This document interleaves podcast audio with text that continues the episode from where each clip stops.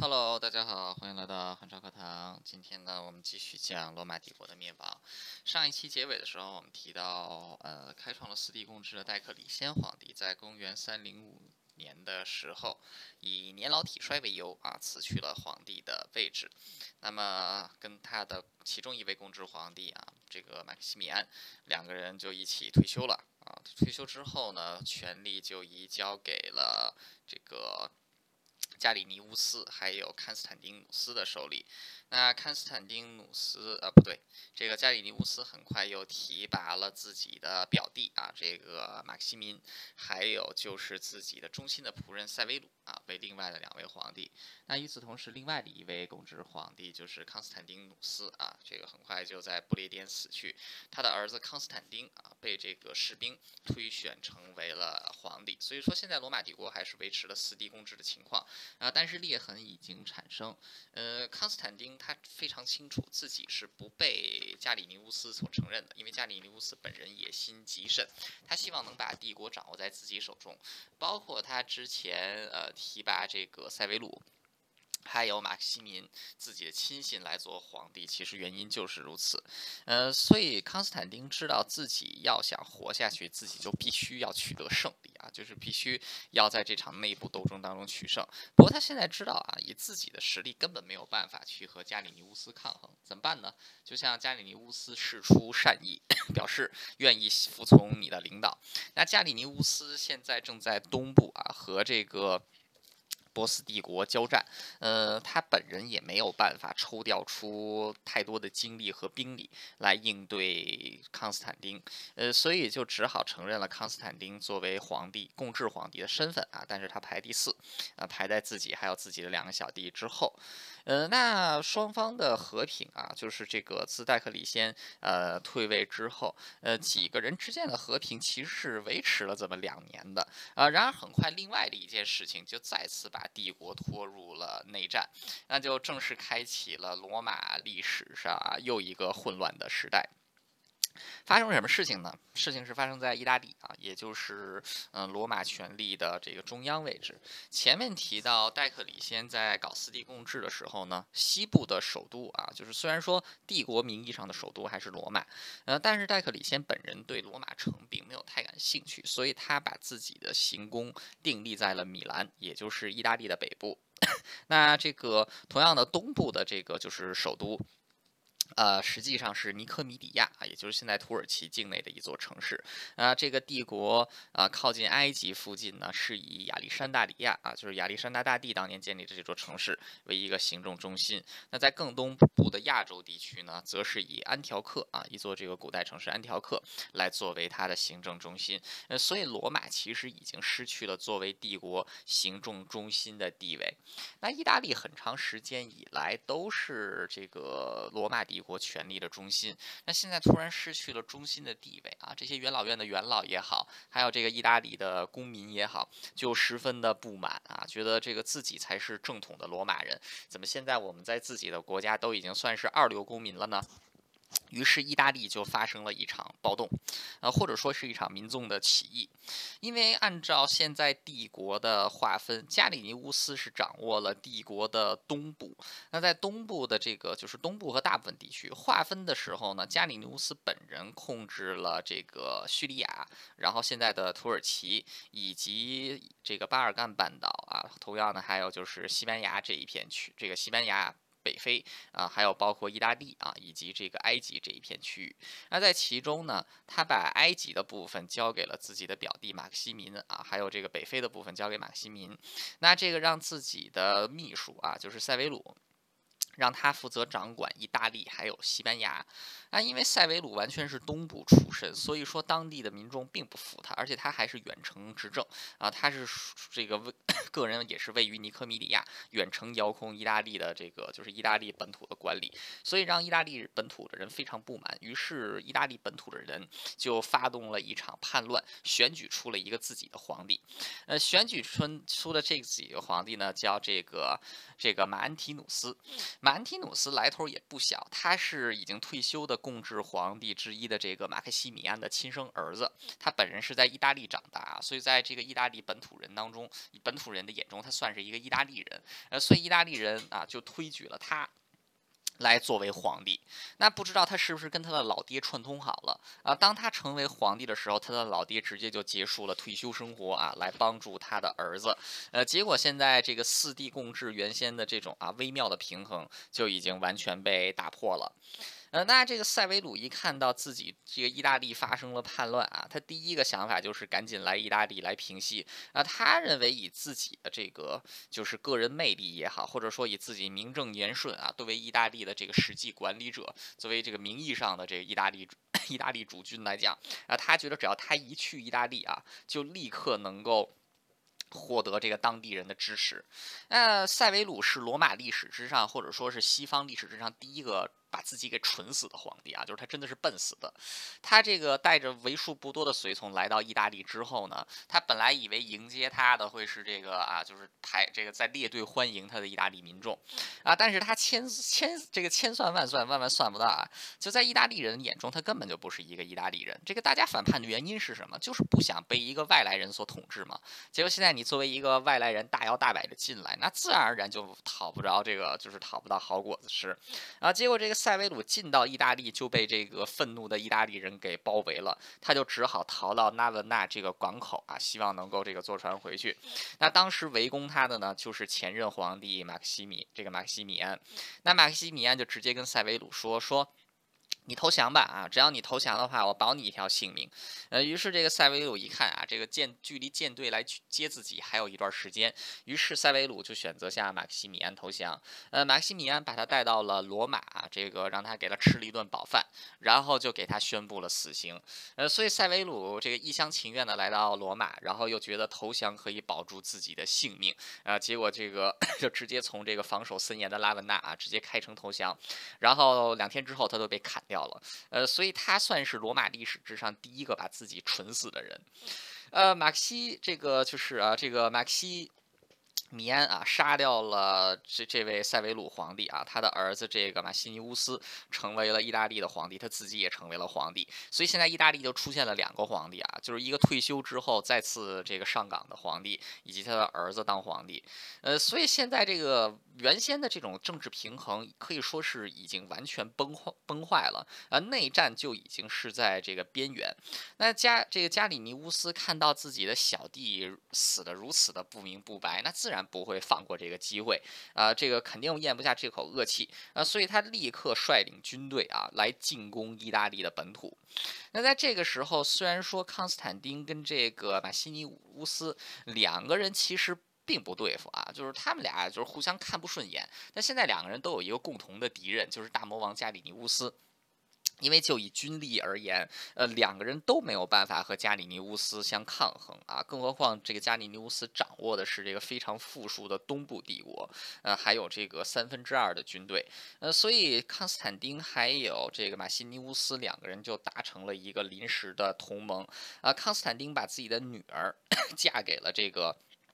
嫁给了这个马西尼乌斯，呃，双方是暂时达成了一个这个反对马西这个反对加里尼乌斯的联盟。那加里尼乌斯在进入意大利之后，其实并没有取得怎样的胜利，呃，因为这个负责对战他的并不是这个就是啊就是意大利的这个皇帝啊马西这个这个马西尼乌斯，因为马西尼努斯他本人虽然说这个血统好啊，但他这个在历史上来看，他其实是一个非常废物的皇帝啊，就是他是罗马历史上。啊，这个首屈一指的昏君之一，呃，但是他的老爸啊，这个已经这个就是退休之后又复出的马克西米安，呃，却是一个能征善战的将领，呃，那他是这个负责带兵对抗的，呃，马克西米安的战术其实非常简单啊，坚壁清野。你进入到意大利之后，呃，迎接你的只有是一个个已经空荡荡的村庄，还有已经被收割好的这个庄稼地。你在本地根本就得不到任何的补给，呃，更何况这一次加里尼乌斯算是进军仓促啊，所以说 这个面对如此的焦土作战，啊，让他本人也是十分的懊恼。呃，另外呢，就是在进入意大利之后，呃，这个对这些为数不多的啊，就是这个愿意效忠马这个格拉这个加里尼乌斯。皇帝的村镇，啊，加里尼乌斯这个军队是横征暴敛啊，然后这个烧杀抢掠无恶不作啊，结果最后一点支持他的意大利人全部都倒向了。这个就是啊马西尼乌斯的一方，呃，所以加里尼乌斯没有办法在意大利占不到任何的便宜啊，只能是这个灰头土脸的呃进行撤退啊。这个是公元 三零七年，那马西米安就自然而然就带兵啊向后这个就追击，同时呢就是向自己的这个盟友康斯坦康斯坦丁求援，希望康斯坦丁啊能够出兵来夹击加里尼乌斯啊。但是康斯坦丁他其知道这个唇亡齿寒的道理，那现在呢？假如说加里尼乌斯给灭掉的话，那现在就只剩下自己这个马西尼乌斯，还有东部的这个马西民啊，两个这个三个人，在这三个人当中啊，自己的实力是最小的，呃，所以这个在接下来的斗争当中，肯定啊，第一个杠上自己的。就是已经这个刚刚取得大胜的马克西米安和他的儿子，自己肯定打不过，呃，所以现在的方法是什么呢？很简单，作弊上官，这个找各种理由就是不出兵啊，让这个马克西米安来单独对阵加里尼乌斯。那马克西米安就是他。兵力毕竟还是少，所以只敢是在后方进行追击啊，但始终不敢与这个呃加里尼乌斯正面交战啊。于是加里尼乌斯算是毫发无损的撤回到了本土。呃，康斯坦丁的这一步棋可以说是下的非常好，既没有让加里尼乌斯受太大的损失，也没有让这个马克西马克西米安的一方呃占了多大的便宜啊，所以也是为自己争取了这个继续啊，就是积蓄兵力的时间。啊，这个加里尼乌斯回到这个回到本土，这个回到本土之后呢，啊，当然又要提拔自己的这个新皇帝，呃，于是他就让自己的好朋友啊，叫里西尼乌斯，让里西尼乌斯成为了共治皇帝，并且把巴尔干半岛的区域交给他，让他顶在最前线啊，来这个呃负责对意大利的这个警戒。那这个同，但是他这一步棋其实下的并不是太好，为什么呢？因为这个就是之前他扶助的这个自己的表弟啊，这个马克西民在埃及，呃，马克西民他一直希望自己的这个表哥。能够再一次的提拔自己，因为他现在只是个凯撒，他也想当奥古斯都啊。结果现在这个马这个加里尼乌斯却提拔了里西尼乌斯啊，就是连他连凯撒都不是，直接让他这个连升两级啊，让他成为了奥古斯都。结果这个马西民就直接从非洲独立出去了，他也不跟这个加里尼乌斯玩了啊。可以说加里尼乌斯算是 这个偷鸡不成，又拾了一把米。那现在帝国啊，就是接下来又维持了两年的平衡，因为这两年的平衡就是帝国出现了太多皇帝啊，各自的实力都有点弱，谁都不敢互相征伐。这个首先啊是有高卢附近的抗军这个君士坦丁，那这个在意大利呢有马这个马克西米安，还有他的儿子马西尼乌斯。那在这个东部呢还有这个就是老皇帝啊加里尼乌斯，还有他的这个亲亲密战友里西尼乌斯。然后在埃及还有一个马克西民。所以罗马历史之上啊，第一次也是最后一次，同时出现了六个皇帝啊，就是原先戴克里先是四帝共治啊，这个他的后继者们啊是直接出现了六帝共治。要知道退休的戴克里先皇帝这个时候还活着呢啊，但是他这个自始至终都没有要再介入任何的政治生活啊，只是这个静静的坐在克罗地亚的别墅里边啊，看着帝国的乱局，也不知道这个老爷爷心里啊到底是这个到底是怎么想的。啊，但是这个平衡很快在公元三零九年就被打破了。呃，在意大利的马克西米安还有他的儿子马西这个马西尼乌斯两个人很快就陷入了权力斗争当中。呃，那因为自己的儿子啊，就毕竟才是这个正牌的意大利人推举出来的皇帝，呃，所以这个马克西米安很快就在斗争当中失势，就只能流亡。那他流亡去了哪里呢？他去找了君士坦丁啊，就是他在君士坦丁那里再交出了地位啊，然后这个只是作为君士坦丁的下属。来活动。那与此同时，阿拉曼尼人入侵了高卢边境，呃，所以君士坦丁就率领部队前往莱茵河方向，前去这个抵御蛮族。那这个可能当皇帝当过两次了，就两次退位又两次当皇帝。呃，马克西米安还是想当皇帝，于是趁着康斯这个君士坦丁不在，呃，马克西米安又一次举起了叛旗啊，在马赛自立为帝。那结果万万没有想到的是，君士坦丁回军之迅速啊，超乎了所有人预料。那最终在这个公元三一零年的马赛围城战围城战当中，呃，这位啊曾经四帝共治之一的这个皇帝啊，跟戴克里先并肩的这位皇帝，罗马历史上唯一一位两次称帝、两次退位的这个马克西米安啊，最终是消失在了战场之上。呃，马克西米安的死可以说是打破了这个最后的平衡。那这个雪上加霜的啊，就是屋漏偏逢连夜雨，这个啊三三更又逢鬼敲门。呃，在马克西米安啊这个死亡的这个之后没有几个月，呃，加里尼乌斯皇帝也驾崩了。呃，加里尼乌斯在撤回到东部之后，似乎就变了一个人啊。他原先是一个这个穷兵，他原先是一个这个呃天生军人，结果现在变成了一个亲天生享受家啊，开始在东部穷奢极欲。那他很快就患上了一种非常神奇的疾病啊，这个啊全身皮肤溃烂啊，然后最后是在极端的。痛苦当中死去啊，但是依然是过着这个花天酒地的生活，可能就是给自己这个喝死的，呃，所以这个啊六帝共治又变回了这个，就是又变回了四帝共治的样子。那么现在这个就是与此同时呢，这个就是在加里宁乌斯死了之后。这个马克西，这个马克西，这个马克西民啊，又开始和里西尼乌斯交战，争夺东部帝国的控制权。那与此同时呢，啊，这个呃，就是在意大利啊，已经坐稳自己皇位的马西尼乌斯，呃，也打算呢对康斯坦丁交战。呃，所以说现在帝国又一次啊，在公元三零一这个三一一年前后，又一次开启了正式的 这个全面内战。那君士坦丁其实在过去这一段这几年时间里，一直都是唯一一个啊，就是没有发动什么大规模战争的人。唯一的一次这个就是对内用兵，算是镇压这个就是马克西米安的这一次这个马赛叛乱，但是啊，对自己的实力影响有限。那这段期间，其实康君士坦丁一直都是在暗自积蓄自己的实力。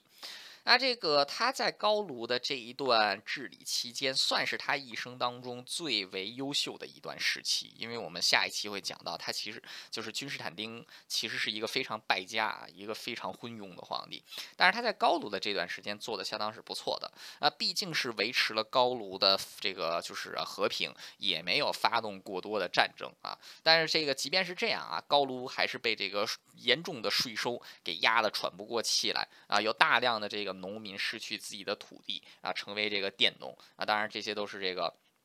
这些都是这个后话了。啊，那么这个 与之相对的，君士坦丁的这个最大的敌人，这个马西尼乌斯，呃，他就是一个彻头彻尾的小混蛋啊，就是这个彻头彻尾的废物啊。这个他是一个既残忍啊，这个他是一个又残暴又贪婪又挥霍无度的人啊。在他的身边，就是除了马屁精啊，就是这个就就是这个阿谀奉承之人啊。除此之外呢，就是他为了能够啊让自己这个过得更舒服，呃，可以说对这个国家的资源。源还有民众的财富是强取豪夺啊！总而言之，就是一个这个实打实的王八蛋。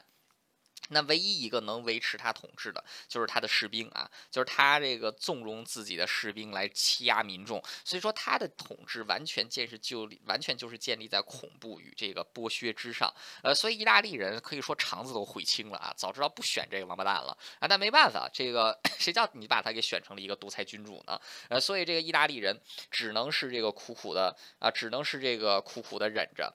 啊，那就在公元三一二年的时候呢，这个马西尼乌斯明显是头脑发热啊，他决定发动罗马统一战争。那首当其冲的自然而然就是君士坦丁啊，所以他这个 就立刻向君士坦丁发了一封信件，让君士坦丁投降，不然自己的大军啊就要扫荡高卢。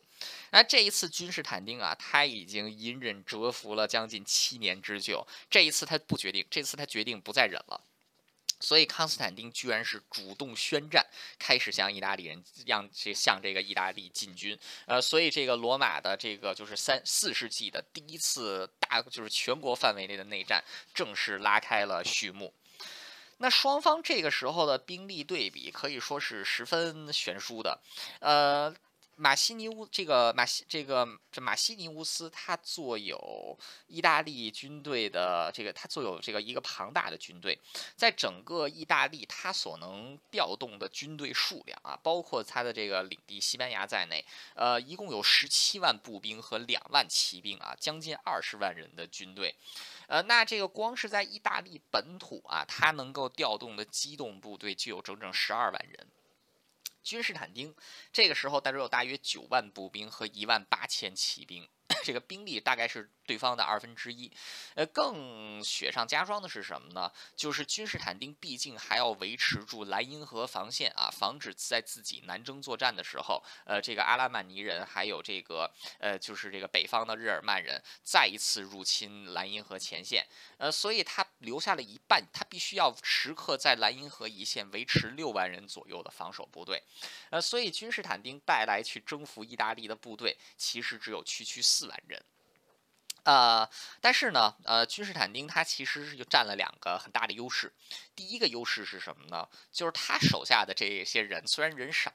但一个个都是。这个久经沙场的战士啊，尤其是一直在维持这个 就是莱茵河一线，呃，经常与这个蛮族交战，呃，所以这一群人算是当时算是这个罗马帝国之中战斗力最为彪悍的一支部队啊。人虽然少啊，就是虽然说君士坦丁的人数比对方少，但是军人的数量是比对方多的，因为这个马这个就是这个马西尼乌斯他手下的部队主要都是酒囊饭袋构成的。那第二个优势是什么呢？就是在基督教的这个史学家经常把这个君士坦丁塑造成战无不胜的将领，呃，首先君士坦丁确实是战无不胜，但是这个跟汉尼拔还有这个就是这个奥勒良的战无不胜是有一定区别的。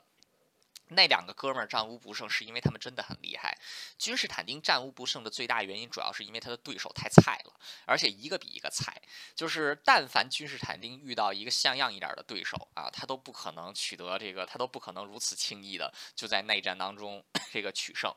啊，这个所以他是占了这两个优势，呃，但不管怎么样，呃，这个君士坦丁啊，他就是确实这个时候正是他人生的高光时刻，他带着四万人入侵了三倍于自己兵力的意大利啊，而且还取得了成功。那这个在这个首先啊，君士坦丁。他是在公元三一二年的时候啊，进入了这个阿尔卑斯，进入了这个就是穿越阿尔卑斯山，进入了意大利境内啊。首先就是向米兰发起了进攻。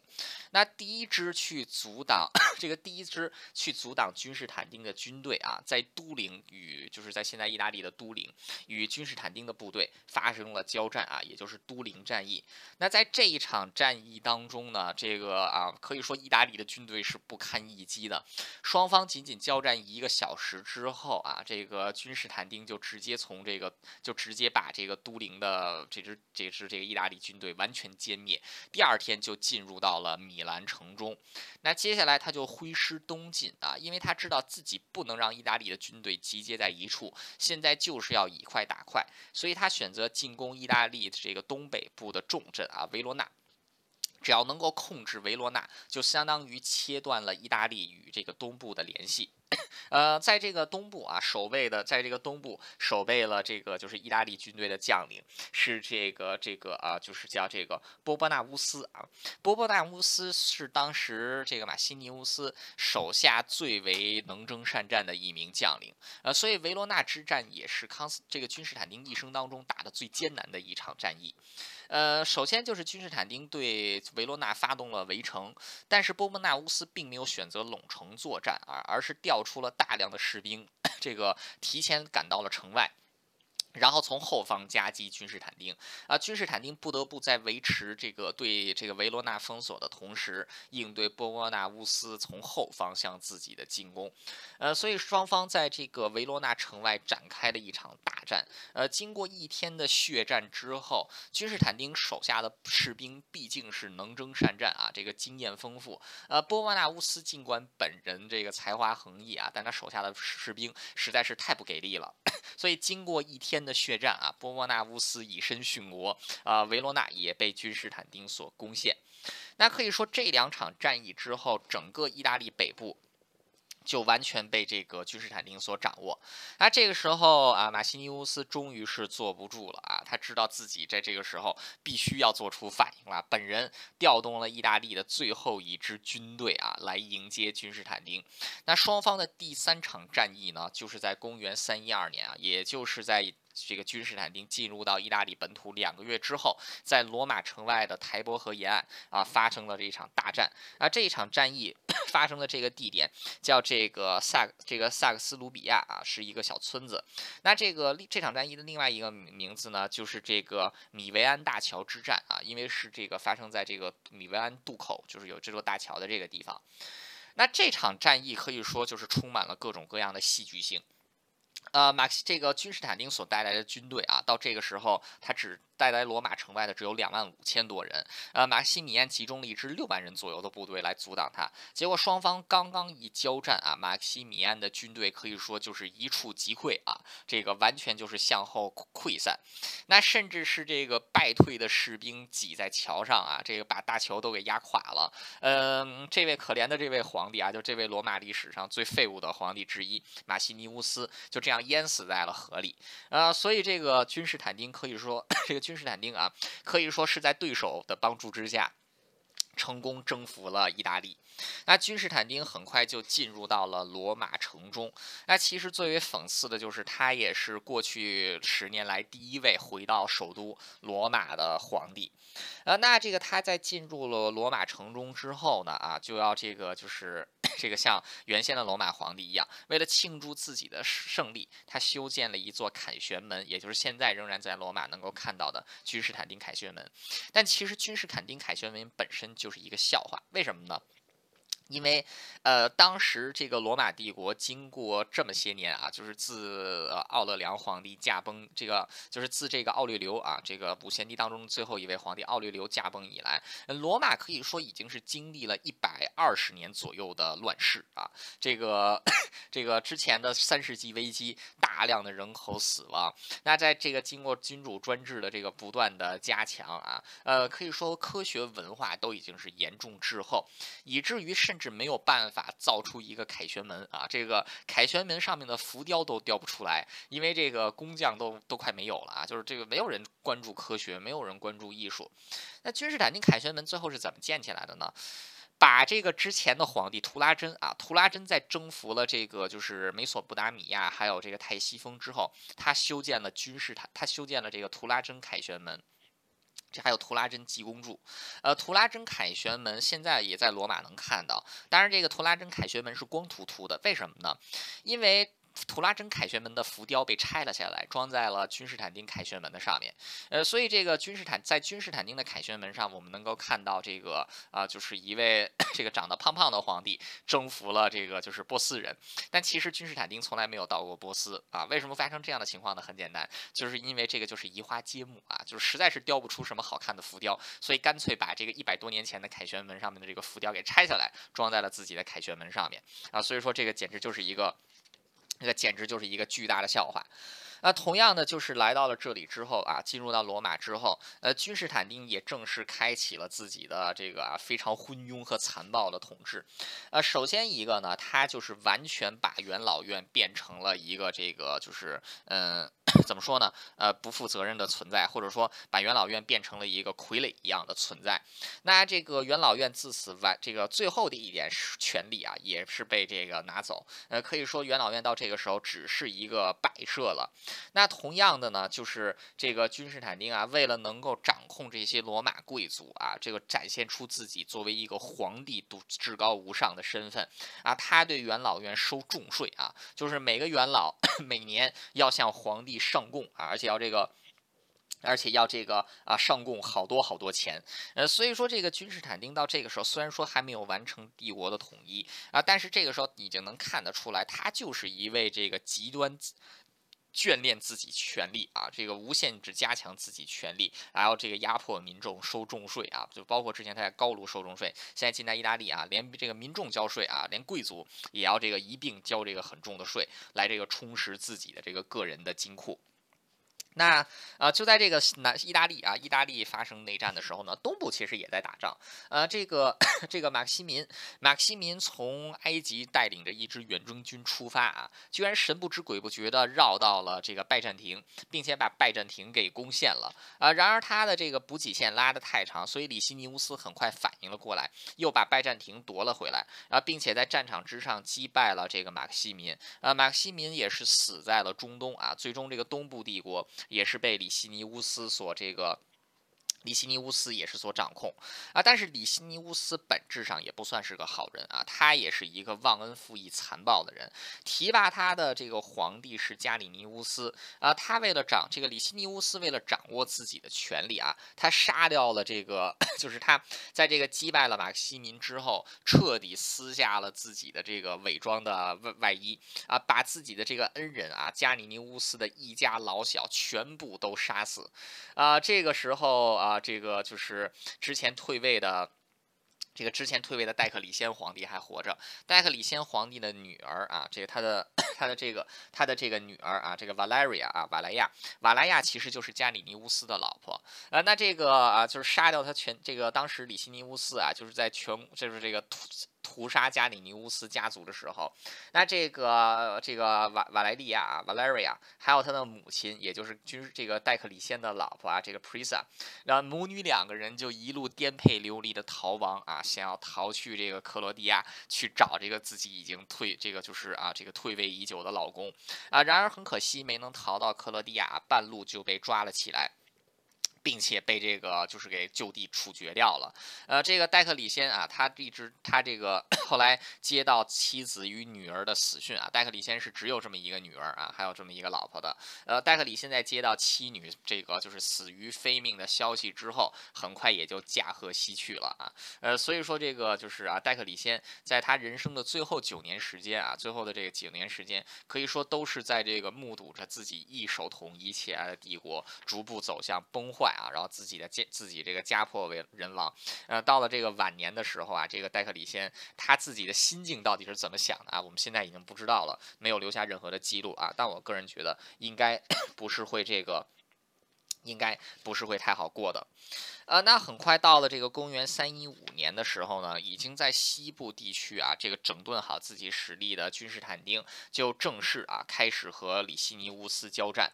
啊，这个首先，这个双方首先是在公元三一五年，在意大这个希腊北部发生了交战。啊，这一次就这个君士坦丁也是运气好啊，就是刚才提到了君士坦丁的优势有两个，第一一个是在于他手下的兵很强，第二一个就是他的对手实在是太弱鸡了。这个里希尼乌斯是尤其的弱。呃，在这第一次双方交战啊，在希腊北部的这个加巴尔之战，君士坦丁的部队只有两万人，但是里希尼乌斯的部队有六万人。啊，里希尼乌斯本人。可以说是很很不会打仗的。结果这一场战役是以里希尼乌斯的惨败告终啊，他就只能是这个撤退。不过还好他跑得快啊，呃，历史学家记载就是他跑，就是他逃命的速度啊，这个比多瑙河比这个多瑙河的水还要快啊，多瑙河奔流的水比不上皇帝逃命的腿啊，所以说这个啊走三十六计走为上啊，所以说他一直是这个 能跑啊，跑的话这个君士坦丁就一直追，呃，终于是在一个月之后啊，位于色雷斯，也就是现在的这个。也就是现在的这个保加利亚，保加利亚境内，呃，双方再一次的遭遇。那这一场战役呢，就是这个，就是这整场色雷斯会战啊，是比上一场的这个战斗啊。更为这个就是血腥的，啊，这一场战，里希尼乌斯仍然是能够全身而退啊，但是他手下的部队损失极为惨重。那在这场战役之后呢，呃，双方达成了一个临时的和解，因为这个里希尼乌斯虽然说连续两度战败啊，但他背后仍然拥有一个庞大的东部帝国，呃，君士坦丁也知道以现在的情况不可能一口气吃掉他，所以双方达成了一个盟约啊，就是一个停战协议。那这一次的停战协议呢，一直持续到一直又持续了七年啊，从这个公元三一五年的年底，一直持续到这个公元三二三年的年初。那这个。这个就是也整整七年八年左右的时间啊，帝国又维持了这个平衡。但其实这段期间啊，双方都是在一直备战的啊，可以说都是这个啊，就是都是在一直备战啊。那么在这段期间呢，君士坦丁大帝也进行了一些政策和制度上的改革。呃，关于这个君士坦丁他的政治制度上的一些改革，我们下一期会讲。那这里主要就提几个啊，就是君士坦丁他的他本人呢，其实并没有受过什么太好教育，所以。他的一些政策其实是这个，就是往往会无疾而终，或者说完全就是不科学的。这个比如说啊。是什么呢？啊，第一，这个首先啊，他当时因为当时这个就是因为内战的关系啊，就很多人他们都很穷，呃，很穷的话，这个是养不起孩子，所以孩子生出来就给杀掉啊，就是这个 infanticide，这是这个这个这个就是这个杀 杀这个新出生的小孩，尤其是穷困人家，呃，所以这个君士坦丁就订立了一个法律啊，初衷很好，这个法律就叫做贫苦家庭新生儿关照法，什么意思呢？就是如果说这个家里的人啊，就是这个普通。民众家庭养不起孩子的话，呃，国家会给这个家庭发这个补助金，让他们来养孩子。但问题就是，帝国当时面临严重的通货膨胀啊，就是这个戴克里先。退位之后，因为内战的关系，整个帝国的经济完全分裂啊，通货膨胀再一次爆发。所以这个时候，这个帝国其实国库里是没有钱的。虽然说钱多啊，但是实际的价值并不高啊，因此他发贷再多的钱也是杯水车薪。呃，所以这条政策虽然利益是好的啊，贫苦家庭新生儿关照法，呃，但是却是 非常失败的，因为国家根本就没有能力去执行这条法律啊，因为你这根本就没有钱啊，没有钱你怎么来这个给民众发补？住的，那另外一条法律就更好玩了，这条法律叫反反强奸法。这个君士坦丁认为啊，应该这个保障妇女权利，这个不可以强奸，利益也是好的。但问题就是，这个反强奸法。啊，你要定义什么叫做强奸，对吧？君士坦丁是怎么定义强奸的呢？啊，很简单，就是这个啊，就是不是在婚姻之内发生的男女关系啊，这个都算是这个强奸啊。但是呢，这个他要说这个男女关系他有没有界定啊？呃，结果就变成了这个这个就是一对小情侣，小情侣之间互相拉小手就变成了强奸啊。小情侣之间互相这个挽着胳膊在街上走路啊，也是强奸。呃，这个而且这个处。处罚非常简单啊，就是死刑。那结果这个就这种刑法就根本就没有必要，就根本就没有办法执行啊！你说你这玩意儿怎么执行？这个 你在街上这个走路的时候。不小心这个碰到旁边姑娘的肩膀，你说你这算不算强奸，对吧？你这个就是你你你这个就是跟这个两个小情侣啊，两个小情侣吧亲嘴儿，俩人没结婚，然后你说这玩意儿算不算强奸，对不对？所以这个连君士坦丁他知都知知道自己这条法律都没办法执行啊，所以他干脆也不执行自己的法律，结果就变成了这个皇帝作为一个立法者，却不进却不对自己的法律进行严格的执行，呃，所以就能看得出来当时这个帝国的这个内部成就是这个内。政可以说是荒谬到了一种一定一个就是荒谬到了什么程度啊？当然，到之到下一期，我们还得讲一讲这个君士坦丁干的其他的这些政策上的鸟事儿啊。我这里就简单提一提，就是在这八年的时间里啊，君士坦丁仍然是这个在继续啊进行这个在备战的同时，也在进行一些这个 就是啊内部的改革。呃，那这个啊接下来。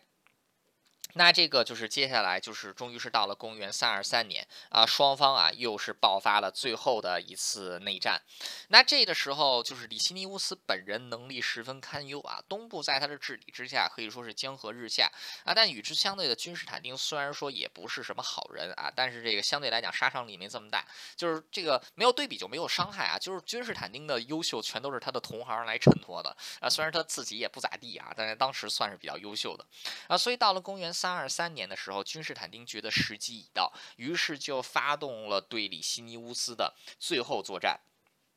那这个呃，里西尼乌斯啊，当时所能征调的部队啊，有这个十五万步兵和一万五千骑兵。那这个君士坦丁啊，所能征调的陆军部队只有十二万人。这个大概是大概是这个敌军兵力的百分之七十五，但是就跟这个十几年前一样啊，他虽然人数比对方少，但是兵比对方多啊，他自己的这支部队是久经沙场的，比对方那帮酒囊饭袋要厉害。但是君士坦丁的短板是什么呢？他的海军太弱了他的海军只有一百三十艘战舰，而这个东部海军有整整三百五十艘战舰。这里补充一下罗马帝国的海军，呃，罗马帝国自立国以来就是以陆军为主，因为地中海是它的内部湖泊啊，它不需要有海军去防这个防卫自己的地中海。那同样的，就是它这个。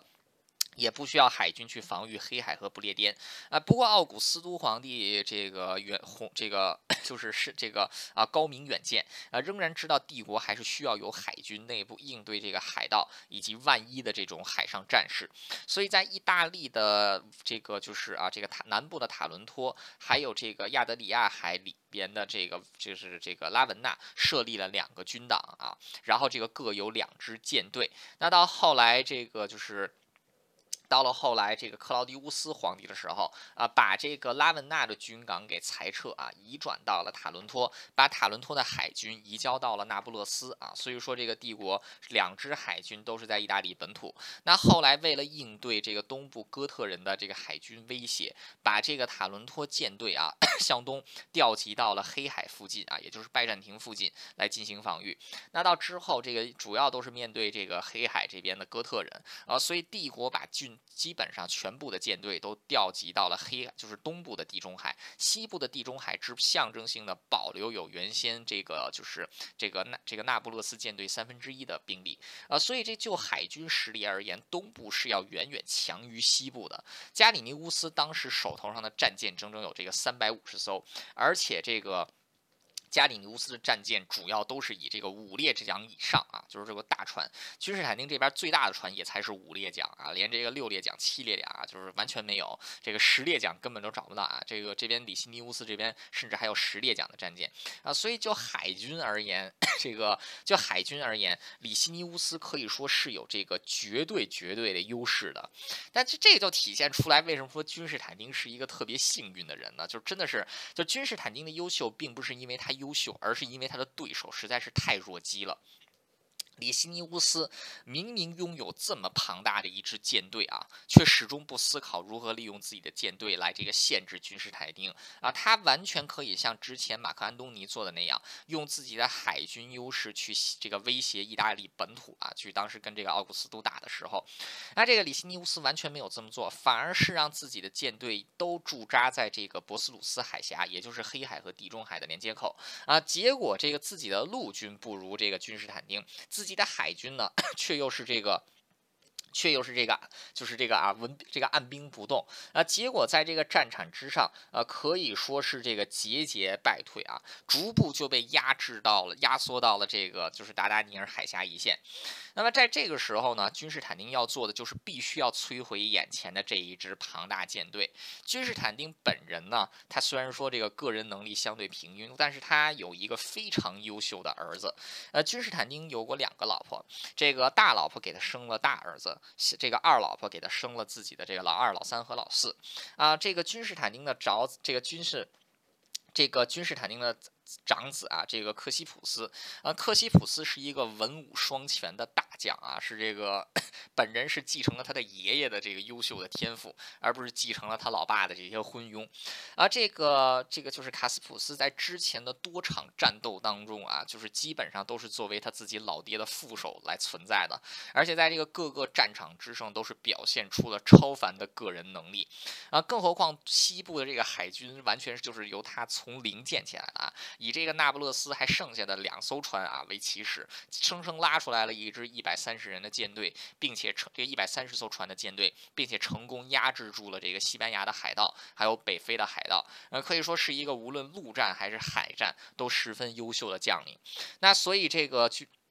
那所以这一场，所以这一场啊，要如何来这个就是吃掉这一支庞大的舰队，这项艰巨的任务啊，就交到了这个这个卡这个卡斯普斯的手中。卡斯普斯这一年只有十九岁啊，就是一个十九岁的小孩儿，要现在要面对整个帝国的舰队啊，就是这个这个打得非常悬殊。呃，但不完，但是这个虽说如此啊，俗话说了，这个就是英雄自古出少年。呃，接下来发生的达达尼尔海峡之战，可以说就完全让这个里西尼乌斯斗志全无。五。呃，这个 卡斯普斯啊，他知道自己的舰队没有办法在正面战场之上和几乎三倍于自己数量的这个敌人展开交战，更何况自己的船还比对方小。但是呢，他充分利用了这个达达尼尔海峡地形的特点，地形是特点是什么？窄。